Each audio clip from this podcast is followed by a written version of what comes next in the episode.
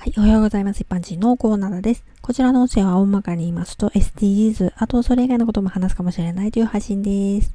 ふと思ったんだけど、地球や環境に優しくっていうのを考えてたら、人にも優しくなれるようなそんな気がするんですけど、どうなんですかね。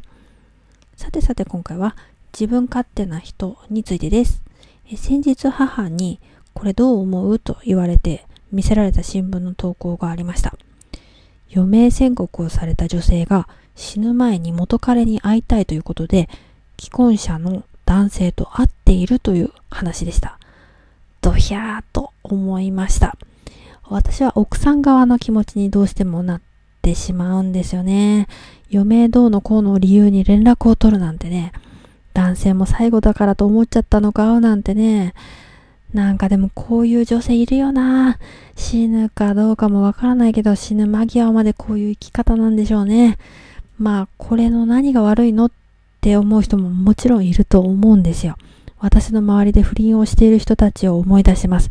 本人は嬉しそうに不倫デートの話をするけど、私はそういう時も実は奥さん側に立って聞いてしまってます。えー、例えば男性が先に亡くなったら、お葬式にしれーっと参列したりするわけでしょ？もうそういうのを考えると、うわーって思っちゃいます。家に上がって奥さんや子供を眺めてるとかね、想像するだけでゾゾゾゾゾって感じです。蒸し暑い日にこれ聞いたら少しは寒くなったかな、えー、ではでは今回この辺で次回もお楽しみに。また聞いてくださいね。ではまた。